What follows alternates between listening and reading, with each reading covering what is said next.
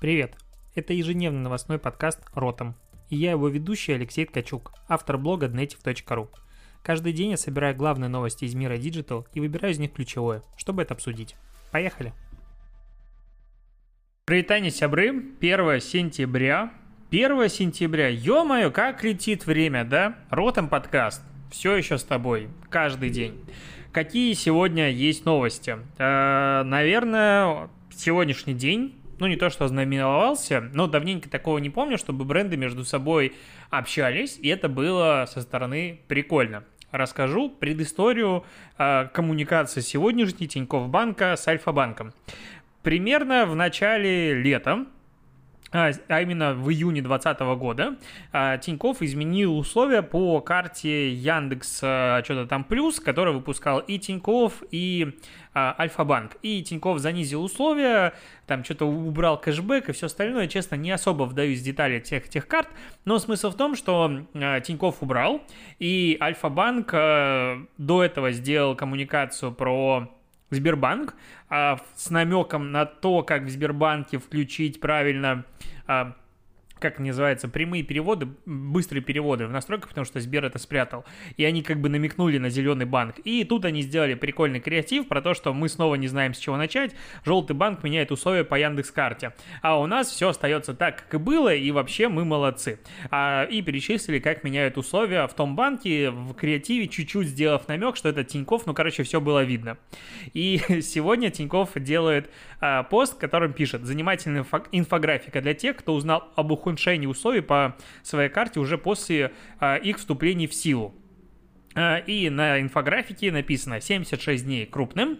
А, столько держится обещание не менять условия по карте Яндекс Плюс от банка, которому есть за что краснеть. И там вот, опять же, в визуале максимально аналогия с тем, что делал Альфа-банк, аллюзия, ну, как не аллюзия, а намек на Альфу красота. Вообще, ну то есть, и как бы Альфа, по сути, теряется. Они проиграли в, данной, в данном случае битву, то есть тогда Яндекс никак не ответил, они типа подождали, их модераторы, менеджеры пообщались в комментариях, а сейчас настало время мсти. Ну, потому что явно условия по этим картам не могли выдерживать ни тот, ни другой банк, но Альфа, видимо, дольше решили стимулировать а, вот эту вот карту. И теперь настало время мсти, которое, блюдо, которое подают холодным, а, Тиньков делает, Яндекс, при, о, Альфа приходит в комментарии и объясняет, что у нас условия изменились не сильно, всем уже плевать. Ну, то есть там не сильно изменились условия, и бесплатное обслуживание, по-моему, осталось, кого парит, потому что креатив крутой, это шерится,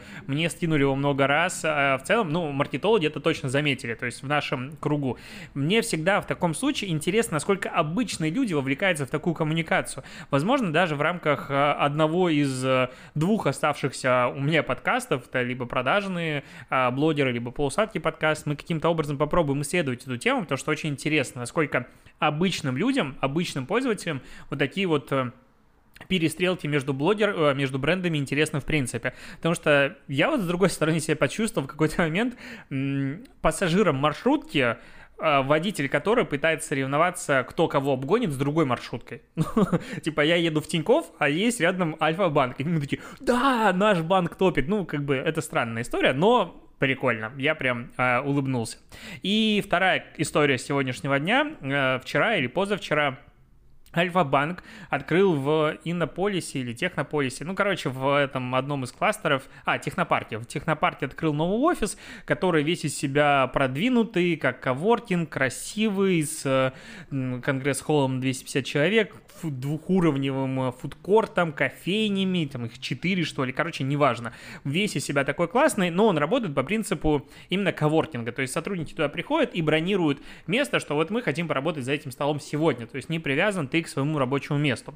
Вроде бы как бы прикольно, с другой стороны, я вот люблю, что у меня на рабочем месте что-то лежало. Ну ладно, не об этом разговор. И у них на фасаде, над вывеской, о, над входом, висит digital экран, на котором они написали, ребята из здания напротив, решайтесь. А в здании напротив э, находится там МТС, Unicredit Банк, Райфайзен Банк и все остальные.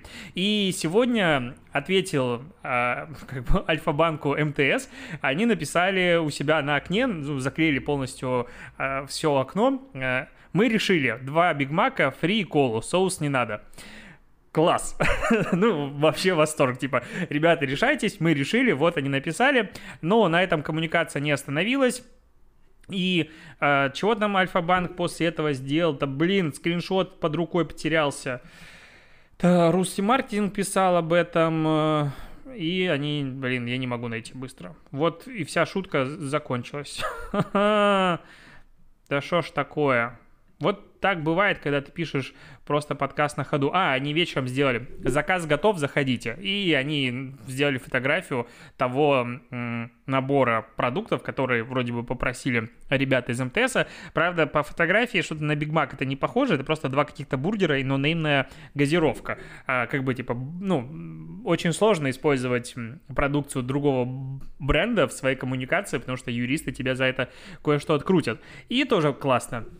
То есть такая перепалка, по сути, создан инфоповод из ничего, МТС это подхватил, Альфа это как бы инициировала, и вот дополнительный пиар получили. Мне вот это всегда нравится. Вот просто, ну, так, так приятно обсуждать какие-то хорошие добрые, хорошие новости.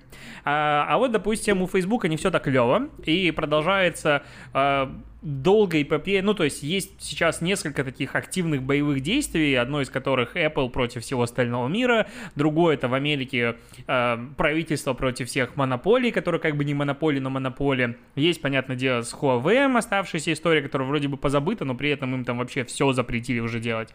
Но э, интересно с точки зрения медиа и последующих, последующего влияния на остальной мир. Э, история происходит в Австралии где правительство предлагает э, с какого там числа, с какого числа, да, с какого числа-то, не вижу, а с какого числа, но, в общем, они м- сейчас пропи... ну, не пропихивают закон, а на обсуждении находится закон, в котором, если пользователи или вообще кто угодно делится ссылками на медиа, э, в, ну, на какие-то СМИ в Фейсбуке, то Facebook должен за это платить медиа. Причем они как бы медиа и Facebook должны между собой сами договориться по этому закону, сколько они будут платить. Если же они не договорятся, то будет создан институт арбитров, который сами будет решать, сколько Facebook должен за это заплатить. И если Facebook за это не будет платить деньги, то штрафы вплоть до 10% годовой выручки платформы за каждое нарушение. Ну, то есть прям штрафы, ну, не как в России фаст, типа 500 тысяч рублей. Ну, блин, для компании это вообще не суть. Тут именно выручки привязаны. То есть это огромный штраф 10%. И это не только Facebook в таком положении, это еще и Google. Э, по какой причине, я до сих пор не могу понять, медиа, который получает огромное количество трафика и из Гугла, и из Фейсбука, вдруг решили, что им должны платить деньги и Facebook, и Google за это, мне не совсем понятно. Я понимаю, что пользователи начали жить в экосистемах двух этих платформ, они не хотят уходить дальше, но и медиа должны трансформироваться. Это все равно, что сейчас обязать э, весь digital маркетинг, интернет, не знаю, платить газетам за то, что люди не покупают газеты. Ну, да насрать людям на газеты, то есть, типа, все, их время прошло, надо адаптироваться, медиа должны меняться. И тут вопрос в том, что ограничивать, допустим, охваты органически, медиа, искусственно, ну и бизнес-страницам Facebook не сильно должен. И вот здесь, возможно, стоит каким-то образом а, законодательно менять все характеристики. Это очень сложный процесс, который никогда еще не был решен, то есть алгоритм, им надо как-то управлять. Ну, все мы понимаем, что у Facebook задача максимизировать прибыль, поэтому бизнес-страницы в Facebook вообще не получают никаких охватов, и цель в рекламном кабинете Page Likes, она абсолютно бессмысленна и ужасна просто ты бабки сливаешь. Но вот сейчас это еще более абсурдное какое-то заявление, в котором вот сам э, Facebook говорит о том, что они дали сколько трафика? 200... Да где же сколько было? Почему я ничего не могу найти сегодня? Как-то подготовился к подкасту хорошо, но этого не, не видно, не слышно сейчас. Вот 2,3 миллиарда кликов э, дал Facebook новостным изданиям за первые 5 месяцев 2020 года. То есть это примерно как два раза по дохера и еще 300 миллионов. А, ну, то есть прям это много трафика. И на этом, ну, опять же, по подсчетам Фейсбука, новостные медиа заработали примерно 200 миллионов долларов на открутке рекламы людям, которые перешли из Фейсбука в эти медиа. И Facebook говорит, ребята, вы ошалели, мы еще вам платить должны за то, что пользователи будут делиться ссылками. Ну, то есть, э, медиа, по сути, заинтересованы в том, чтобы их новостями делились в социальных сетях. Они получают трафик, они так за счет этого растут. И тут э, социальные сети оказываются и Google в, необ, ну, необходимости платить еще и медиа за это. То есть э, есть у Facebook Facebook News, ну, как бы отдельный дочерний внутренний сервис, в котором э, Facebook платит медиа новостным за то, что они публикуют нативно внутри этой экосистемы свой контент. Это опасно на самом деле путь, а, по которому сложно идти, потому что, опять же, ты из создателя контента, который находится у тебя на платформе, начинаешь его отдавать другим людям, и там уже как поведет. Ну, то есть это э, платформа не всегда хорошо. Но вот в данном случае, ну, это реально какой-то абсурд. И это как бы первое, начало новости. Конец новости находится в следующей э, статье. Facebook предупредил пользователей о блокировке или удалении публикаций, если они повышают правовые риски а, или юридические риски для социальной сети. Причем это начнется с 1 октября 2020 года. А, что, ну, это как раз на фоне того, что происходит в Австралии. Facebook говорит, ребята, окей, если мы не сможем, а, ну, объяснить законотворцам, что этот закон абсурдный, и мы ему подчиняться, ну, в таком случае не будем, окей, мы просто будем выпиливать весь контент из ленты, потому что мы не хотим платить. Ну, потому что для нас сильно повышаются правовые риски, э, издержки. И зачем Фейсбуку, ну, получается, э, ну, донатить медиа? То есть Facebook в данном случае у него даже нет возможности каким-то образом обсудить этот процесс. Э, ну, это как будто Э, как он называется, Apple должен будет заплатить людям за то, что они скачивают, не знаю, приложение. Или платить разработчикам за то, что человек скачал приложение. Ну, то есть это немножечко странная такая а, гипотеза. Я все время пытаюсь нару- нарыть дополнительные подробности по этой, а, как бы, кейсу, но их нет. Ну, то есть вот то, что я говорю, это, по сути, так и есть ситуация. Никаких, никакого второго дна я не могу нащупать. И то есть я вроде бы пытаюсь каждый раз вставать на вот сторону антимонопольщиков, но в данном случае вообще не понимаю, как, как по-другому может решиться эта ситуация. Позырим, позырим, что будет. А, так, переходим к следующей новости. Угу. А, Яндекс.Дзен привлек российские СМИ, а именно СБЛ, ТАСС, Интерфакс к проверке фактов и борьбе с недостоверной информацией, которая публикуется внутри экосистемы. Ну, я не буду, конечно же, здесь давать оценку тому, как э, разные медиа подают разную информацию, но в целом это хорошая инициатива, потому что бороться с фейками надо. И пока, к сожалению, нет э, никакого инструмента автоматизированной борьбы с фейками, ну, кроме того, что, допустим, ты устанавливаешь, что вот эта картинка фейк, она дальше там автоматически банится. Но в любом случае первичная проверка должна быть как бы ручная.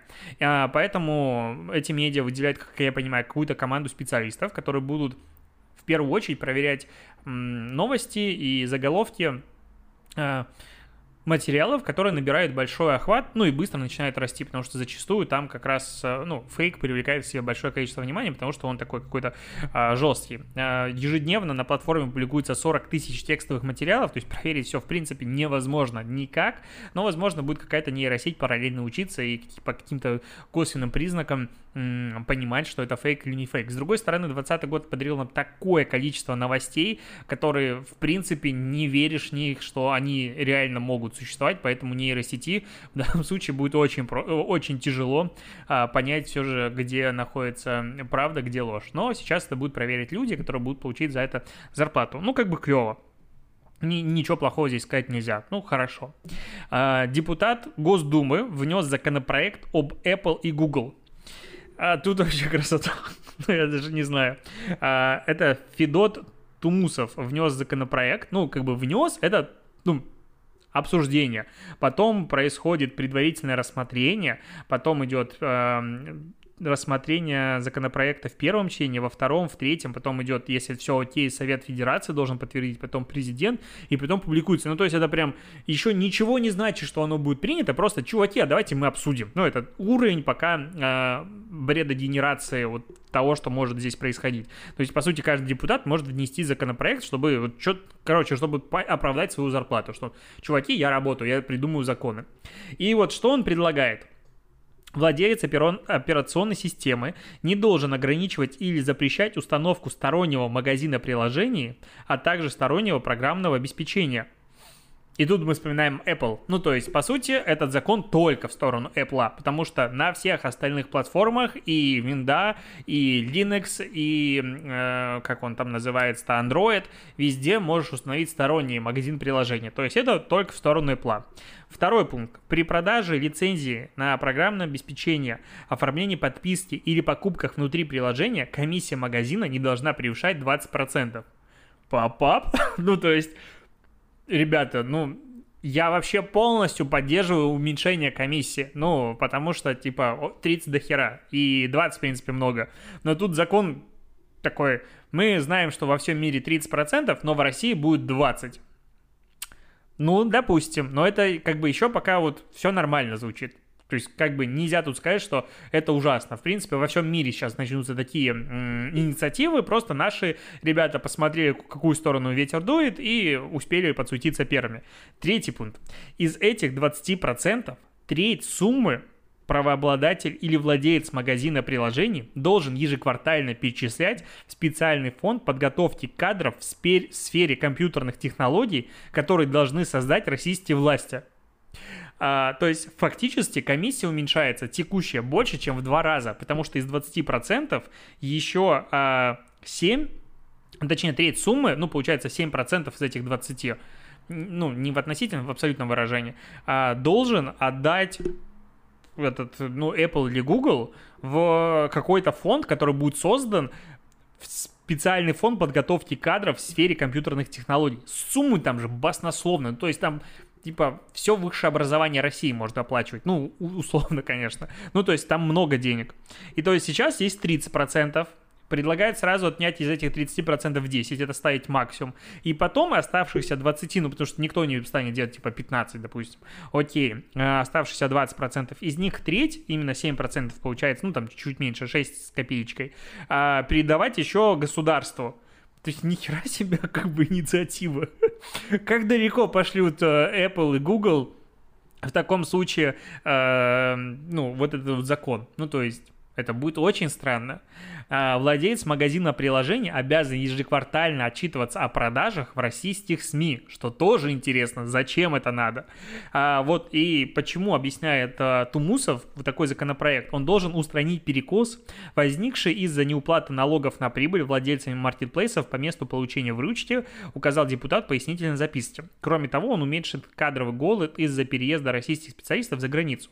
Но извините меня, если я ничего не путаю, то 20% налог на Google уже есть. Ну, так называемый налог на Google. То есть он уже прилетел. НДС, ну, платят. Тут еще сверху налоги. Ну, окей, допустим. Вообще, я утрированно, ну, не утрированно, я реально поддерживаю эм, мысль каждой страны по поводу того, что любые платежи, которые совершают вот граждане этой страны где-то в интернете, компания, которая продает чего-то гражданину этой страны, должна заплатить налог в казну этой страны. Ну, потому что иначе получается, что энное количество компаний, они находятся все в разных странах и генерируют прибыль там, а как бы отсюда все утекает. А налоги — это наше будущее. А, смешно, да? И, но тут как-то очень, очень амбициозный закон. Очень амбициозный закон. Магазин приложений установить сторонний, разрешить. А комиссию не выше такого-то значения повысить. И вообще это странно, то есть, по сути, государство своим э, законом, правовым актом, ограни... не правовым актом, а законом, ограничивает возможную наценку компании. Ну, то есть, давайте тогда мы скажем, что максимальная наценка в ритейле 15% или 20%. Какая разница от этого?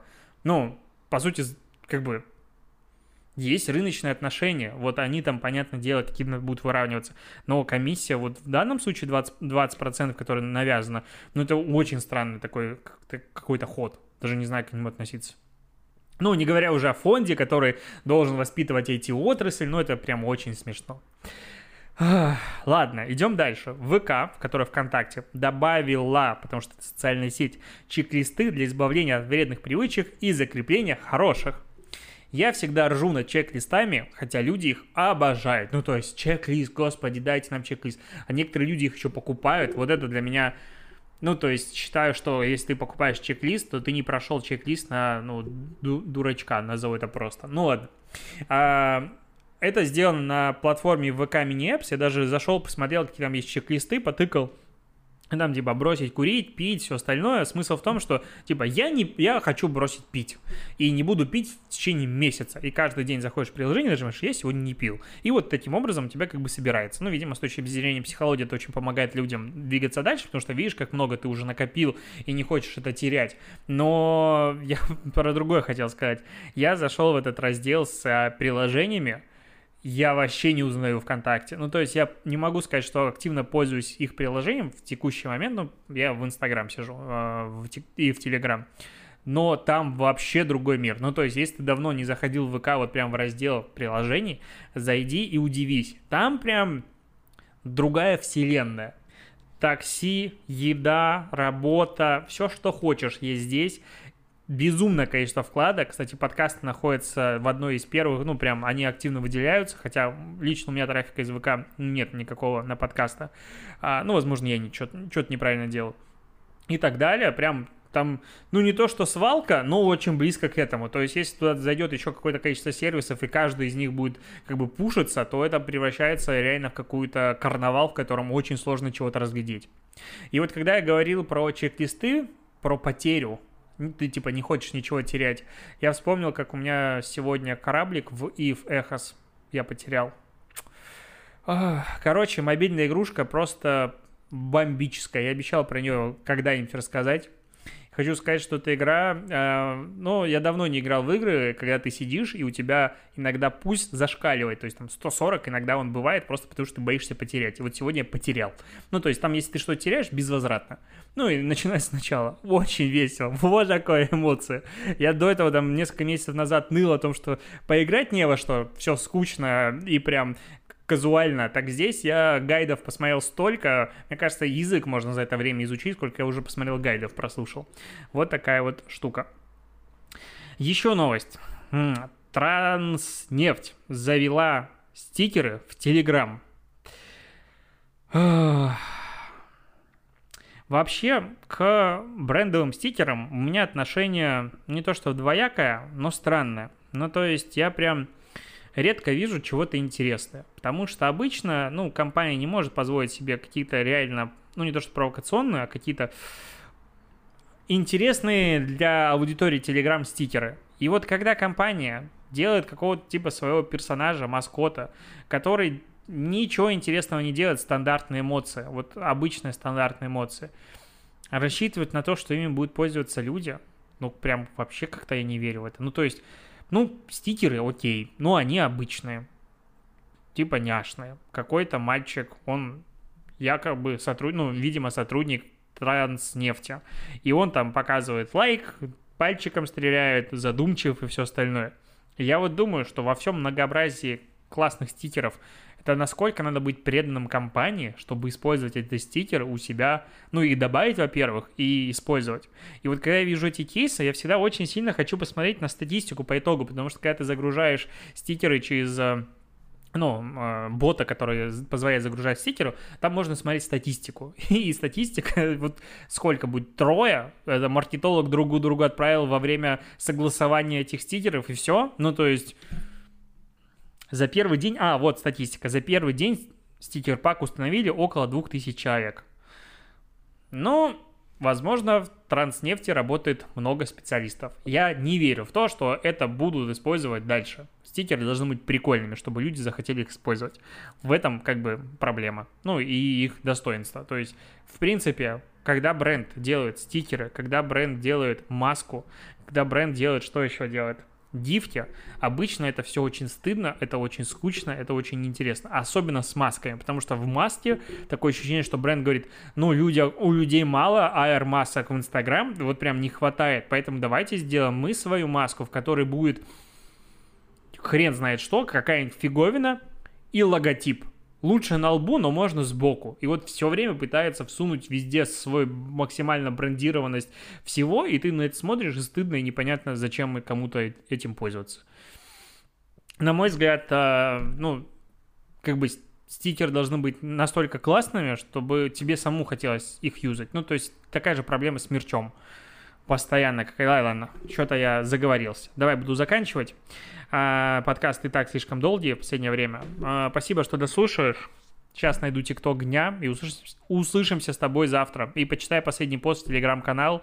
Я, у меня в Телеграм-канале Native, я прям ржал про этот тендер. Это реальный факт. это, это странная тема. Пока.